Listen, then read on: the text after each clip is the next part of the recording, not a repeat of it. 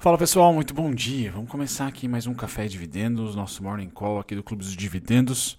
Bom, hoje é um dia, ontem na verdade foi um dia bem insuportável, né? Mais um dia de agosto, setembro, aí lateral, é, rompimentos falsos.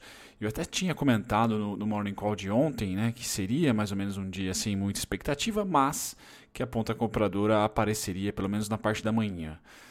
Diga-se de passagem, tão, tão pouco de manhã foi o abertura. Né? A abertura dos futuros foi interessante e talvez nos papéis ali, alguns papéis tiveram uma abertura legal, né? com gap ou até com poucas compras ali, alguns centavinhos se movendo. E depois tá, o mercado acabou que ficando no 0 a 0, um pouco de queda. Né? Fechamos com um pouquinho de queda ontem.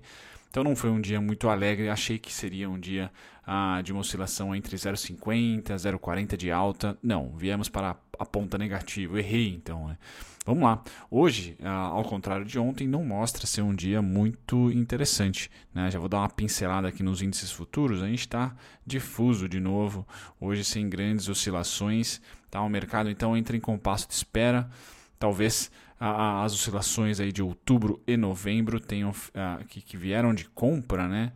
Agora deram uma freada boa, tá? Então a gente está na expectativa aí de mais uma puxada e a gente espera que venha esse ano. Eu acredito que venha ainda esse ano, pelo menos uma, uma puxada que teste novamente as máximas aí de agosto, as máximas de setembro, tá? Principalmente no setor financeiro, né? Que puxa a nossa bolsa aqui, tá? Pois bem, vamos lá fazer um resumão dos mercados, começando aqui com os índices globais. Estados Unidos ontem, Dow Jones e S&P muito parecido conosco, tá? Então caindo 0,35, caíram, né? 0,35, Dow Jones 0,79, S&P, tá? DAX hoje e Reino Unido estão neutros, 0,07 para DAX, 0,47 para o Reino Unido. E hoje nós não temos a Ásia subindo, então Nikkei, Japão e Hong Kong caem aí 0,23 e 0,35 respectivamente. Tá? Quando nós passamos para o petróleo, esse continua muito bem. Tá? Então a gente tem algumas combinações boas para nossa bolsa, petróleo minério de ferro, mas o setor financeiro está murchando. Tá? E aí é uma lenga-lenga, né? Nós ainda temos uma grande parte, uma mão bem forte ali, um peso bem grande do setor financeiro no nosso IBOV por mais que o BOVA11 seja ali comoditizado, e é, tá? Ah, em termos de volume financeiro, o setor financeiro ainda ganha, ainda, ainda ganha não, né? ainda tem protagonismo. Tá? Então é difícil nossa bolsa desgarrar se o setor financeiro não vier junto. Tá? É uma, um aprendizado aí ah, da no, do nosso Ibov que ele precisa ficar um pouquinho menos dependente do setor financeiro. Por quê? Né? Nos últimos 4, 3 anos aí tem, tem sido bons bons os investimentos e os resultados, obviamente, dos grandes bancos, por exemplo. Tá? Então a gente não está vendo grandes bancos subindo e aí o Ibov sofre também. Tá? Apesar da sua small cap, apesar ah, de, de algumas ações em específico terem performado bem e estarem ainda performando ok. Tá? Então o setor financeiro é uma grande, um grande tendão de Aquiles. Já o petróleo, ele segue para mim, né, como comento com vocês aqui, todos os dias, segue firme lá para os 57. Né? Eu não vejo nenhuma parada antes. Tá? Deve ter movimentos de retração ou lateralização durante esse processo até chegarmos aos 57. Sim, pode ser que ele caia, até que ele volte aqui aos 44. Mas o único destino que eu tenho para ele de curto prazo, ou seja, 2021, tá? é os 57. Tá? 57 e os 59. Tá? Testando aqui essa região ah, difícil aqui de preços, tá certo? Vai me, me surpreender muito se vier abaixo dos 42. Tá? Veio abaixo dos 42, ele perde a tendência de alta e volta a ser lateral, não necessariamente tendência de baixa, mas lateral, entre 44 e 36. Bacana. Então, petróleo continua na mesma. A gente volta aqui para falar um pouquinho dos metais. Tá? Então, ouro cai 0,10, prata está neutra 0,02. Tá? Quando a gente passa, acho que eu tenho contrato de ouro aqui, tenho. Legal. Então, esse é o contrato do ouro. Eu comentei ontem para vocês, tá? Que estou de olho, mas não ainda para a parte compradora. Até acredito que ele possa, tá? Vir aqui a testar novamente essa região, tá? Como resistência agora não como suporte. Foi suporte aqui, foi suporte acolá, suporte de novo. Se vier, será resistência, tá? Então, creio que o ouro no curto prazo fique aqui entre 319, 314 a 288, máximo 279. Tá? Essa é a projeção que eu tenho para o ouro. Tá? Se voltar à tendência, 367 é o, é o segundo alvo. O primeiro já foi no 350. Tá? Então o ouro também perde um pouquinho da sua dinâmica, tão pouco para baixo, tão pouco para cima, lateral. Então o mercado como um todo, alguns, alguns instrumentos, né, alguns, alguns produtos financeiros estão laterais, tá? Começando aí já a cantar Jingle Bell. Talvez o rush natalino tenha acabado.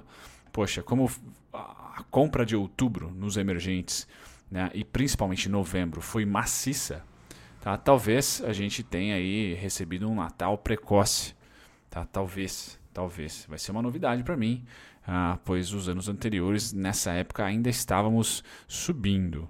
Tá? Então vamos esperar aí mais uma subida, eu acho que é coerente. Tá? Setor agrícola hoje sobe, né? Ontem foi um dia ruim, tá? Para os grãos, hoje não. Tirando o cafezão que cai 1,84, o resto está bombando. Tá? Então açúcar querendo voltar aos 15 centavos, milho subindo 0,53, trigo subindo 1,71, soja subindo 0,84 e algodão subindo 1,49. Tá certo? Então altas fortes quando a gente passa para as proteínas animais, a gente deve ter aqui um dia uh, neutro. Então vamos lá. Futuros de galingoda caem 0,51, futuros suínos sobem 0,89, futuros de gado em pé caem 0,44. Tá? Então as quedas são menores aqui na proteína animal, mas também perdeu aquele, aquela força de subida forte. Tá? tá bem, tá bem lateral, bem água morna ali, tá? Esses contratos de proteína animal. Saindo do mundo das proteínas, a gente vai para a proteína humana, aqui, ou melhor, da proteína do capital que é o mercado futuro, que tenta ditar para a gente como é que tá, a, como é que vai ser a nossa abertura. E percebam que sim, a gente está bem correlacionado aqui com S&P 500, tá? Então a gente tende a seguir o S&P como a momento que eu gravo para vocês aqui está fechado o cash, né? Mas a gente tem os futuros. Os futuros hoje estão negociando com 0,80 de queda, tá? Nasdaq neutro 0,06, Dow Jones sobe 0,16, Nikkei Japão sobe 0,28 e DAX também neutro. Ou seja, o compasso é de espera ainda. Tá? Então, vocês que operam consolidação, suporte e resistência vão se dar bem, na minha opinião. Retração de 50%, de 60% de um movimento ou de um rompimento, porque a gente tende a ter rompimentos falsos. O mercado não sabe para onde ir não está sabendo para onde ir. Ou está em compasso de espera de vacina, ou está em compasso de espera de fato de realização o que subiu o ano, tá? Estão pondo no bolso. E até esse dinheiro se mover para próximo, a próxima especulação, tá? Porque o que move o mercado é a especulação, né? O que dá liquidez para o mercado é a especulação. Né? Investimento não move o mercado, porque é, não tem aquela frequência de compra e venda. Então, o que move o mercado é a especulação. A gente tem que, ter, tem que saber aonde que vai a especulação, a próxima especulação, tá? Uh, e a gente não tem muitos sinais por enquanto. N ninguém está indo para os bonds, né, para os uh, títulos públicos e tampouco agora mostrando força no mercado de equity. A gente vai para o ouro, também não temos nada no ouro e ficamos a ver navios. Eu esqueci de comentar sobre o minério de ferro. Então vamos falar sobre o minério de ferro hoje subindo, tá? para variar, minério de ferro subindo, né? Quase igual falar da Magalu ou da VEG, né? É, chovendo molhado. Mas está subindo o minério de ferro hoje 0,85. Então está contente por lá. Tá certo? Nossos DIs de 35, 2035 subindo para 8%. Tá? Então continua também bem lateral. Tá? Nada, nenhum grande sinal, pessoal, da onde esse dinheiro está indo agora para os últimos 15 dias do, do ano. Tá? Bom, contratos futuros a gente tem os juros continuando ah, na, continuados aí na compra. Tá? Quando a gente passa para o mini dólar venda, então esse voo, esse, essa, essa altinha dos preços eu considero ser uma altinha voo de galinha. Então continuamos com os gringos e com os brasileiros vendidos no dólar. Tá? Então essa altinha atual, na minha opinião, é, vai ser aquela altinha para observar o IFR, para observar também fluxos compradores. Os dois últimos grandes fluxos compradores que nós tivemos tá? Foi ali de cerca de 3,22%, mas principalmente 172 pontos, tá? E aqui nós tivemos 174 pontos. O mais recente com gap foi um pouquinho menor, tá 122. Então eu apago esse de 122 e fico mais com essa expectativa aqui que nós vamos ter 172 pontos mínimos. Então, mais ou menos aqui, ó, estaríamos falando de uma alta até a 5,30, tá? E até vai culminar com essa região aqui, ó. Tá? Então, ó, espero que os compradores tenham força suficiente para subir até os 5,30 ou melhor, 5,30? É, 5,30 ou 5,23. Posso estar falando. Deixa eu ver de novo, vá. Isso, 5,23. Não é 5,30 não. 5,23. Ah, 5,30, vamos colocar assim. E aí, ah, creio que de, deva aparecer vendedores por aqui. Só não sei se eles vão ser fortes o suficientes para não só testar essa região de cima para baixo e vencer. Tá? Por quê? Caso a gente teste hoje mesmo, tá? dia 10 essa região do 51385 já é suporte ali. Tá? Deixou como suporte de cima para baixo, será suporte. Lógico, essa análise é bem curto prazo. Estou né? falando aí para hoje, dia 10 de dezembro. Tá? Ah, por enquanto, o dólar está com tendência nítida aí de queda. Tá?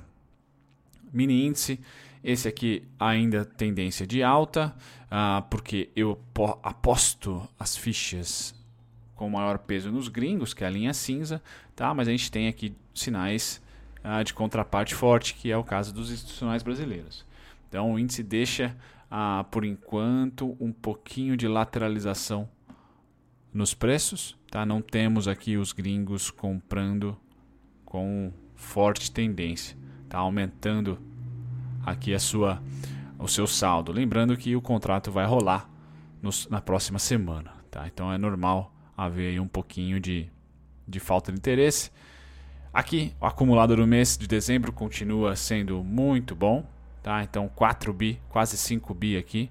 Continuam as compras, não pararam de, de, de comprar o mercado à vista, tá? Então sim, estão acumulando nessa quedinha aqui. Caiu, o último dia que eu tenho computado aqui é o dia 7, tá, pessoal? Delay aqui para vocês. Tá? Compra vertiginosa dos gringos sem parar, mesmo em dezembro. Tá? Então, por mais que o mercado esteja sofrendo, tá? o dinheiro está movendo, ou melhor, está entrando. Tá? A gente só ainda não tem um sinal muito claro de aonde que está entrando. Tá? E a gente precisa um pouco de análise técnica também para tentar enxergar algum tipo de movimento com volume exacerbado, fluxo e técnica, né? não só ah, o, o, gráfico aqui de saldo de volume. EWZ, ups, deixa eu tirar aqui para vocês. Então, a gente tinha comentado que os 36 e 41 era alvo, tá? um, um, um básico movimento de AB igual a CD. Chegamos aqui em 36 e 41 e estamos aí a três dias ah, de queda, tá? Dois dias de indecisão, um dia na verdade de queda um pouquinho mais forte, tá? Um movimento aí já ah, característico do EWZ ah, desde mar de março para cá. Tá? Então, creio eu que a gente deva vir para algum pullback. Né? Se for o pullback mais severo, corre o risco, tá? não, não inverte a tendência, muito pelo contrário. Se for esse pullback vermelho, por exemplo, trazendo de volta os preços a 31,58, 32,85, não é uma inversão de tendência de alta, só um pullback entre aspas saudável, né, que voltaríamos aqui às máximas de julho e agosto. Porém, a gente corre o risco de passar o ano no negativo, né, passar o ano com a bolsa caindo, tá? O que seria um prato cheio para a mídia, né? Mas para análise técnica seria um, um prato cheio positivo, tá? Tá? Porque é interessante essa região aqui agora como suporte, tá? Manutenção da LTA, tá tudo bonitinho, ah, conforme o script aqui de rompimento. Rompeu, agora vem testar, tá certo? Ela fez, o EWZ fez um reteste aqui, tá? Mas um segundo reteste não seria má ideia. Alvo final que eu tenho, 37,81 tá? Sempre falo isso para vocês. Ali eu realmente ah, não espero que a mídia fale X ou Y, Z, mas ah, eu espero. Mídia que eu digo, somos nós mesmos aqui do mercado financeiro, tá, pessoal? Não só as mídias tradicionais. Mas aqui eu realmente espero um fim de curso, tá? Um, uma parada mais forte, tá? Que pode culminar aqui com o sell in May go away. Tá? Pode combinar com algum tipo de evento, sim, aí um pouco, entre aspas, mediático. Tá? Legal, Intermédica compra hospital em Belo Horizonte, então Intermédica começa a papar uh, grandes hospitais e, e, não para, né? É incrível como ela está fazendo follow-on e, e pega grana e investe.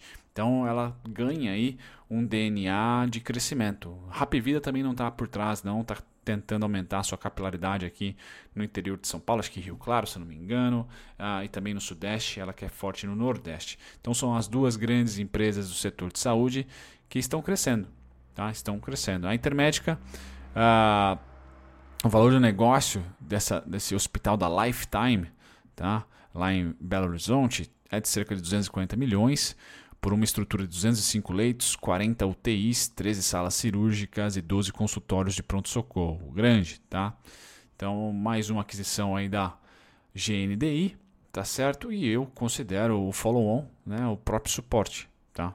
69,50, 70,54 e a única parada para ela, para ela 84,65, 84 reais 65 centavos, tá? Outra empresa do, do ramo de saúde também é a Qualicorp, Tá? Então a Qualicorp divulgou a aquisição de mais planos privados aí de saúde e planos odontológicos da Muito Mais Saúde e da Soma Corretora de Seguros. Estão comprando aí corretoras menores.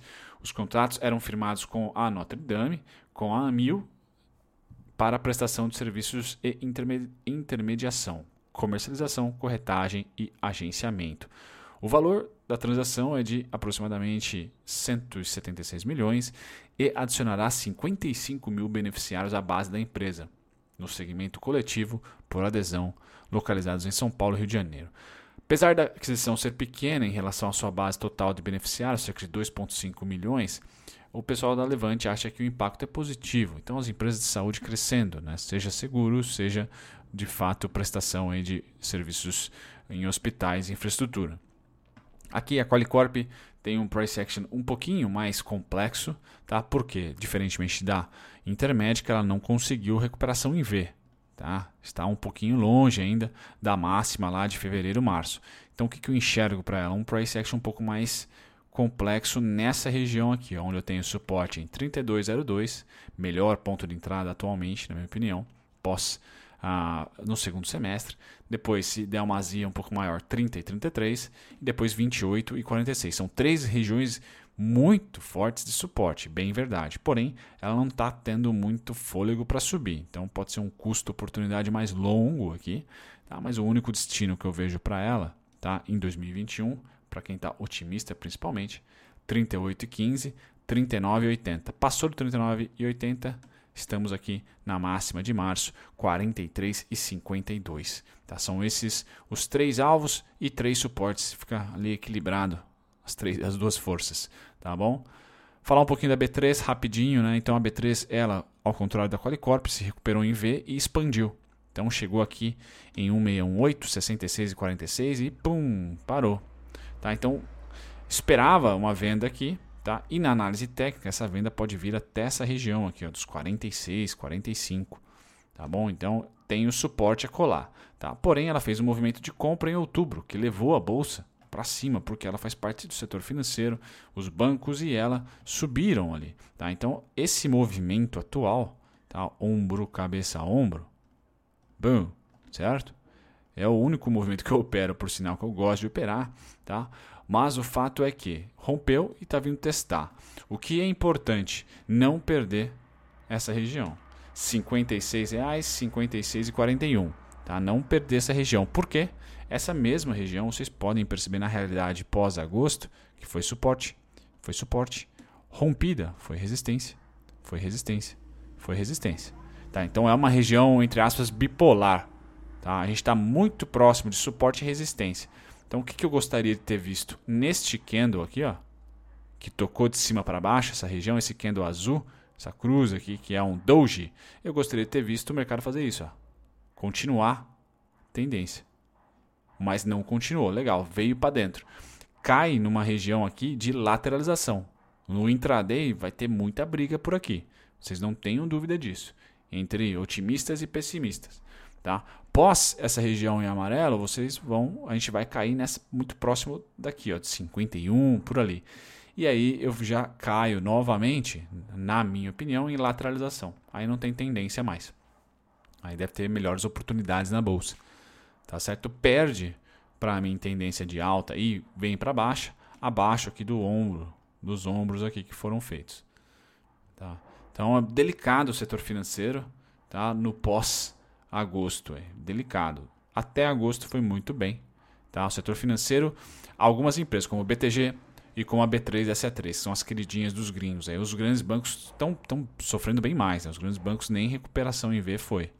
Tá? Grandes bancos estão mais ou menos nessa região aqui. Ó. Né?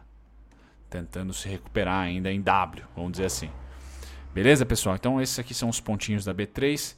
Tá? Da B3 a gente passa para a Home. Então a Home pagará bons dividendos para vocês, mais de 73 milhões, um real por acionista, né? Peço perdão, barulho ao fundo. Então o valor bruto é um real, tá certo? Aí você tem que descontar o JCP, né? Que vai ser JCP. Isso.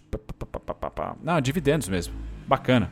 Então um realzinho mesmo, tá? Data E sendo dia 15. Então entre dia 14 dia 14 tem que fazer a comprinha ali, data com dia 14, data ex dia 15, data de pagamento 26 de janeiro de 2021.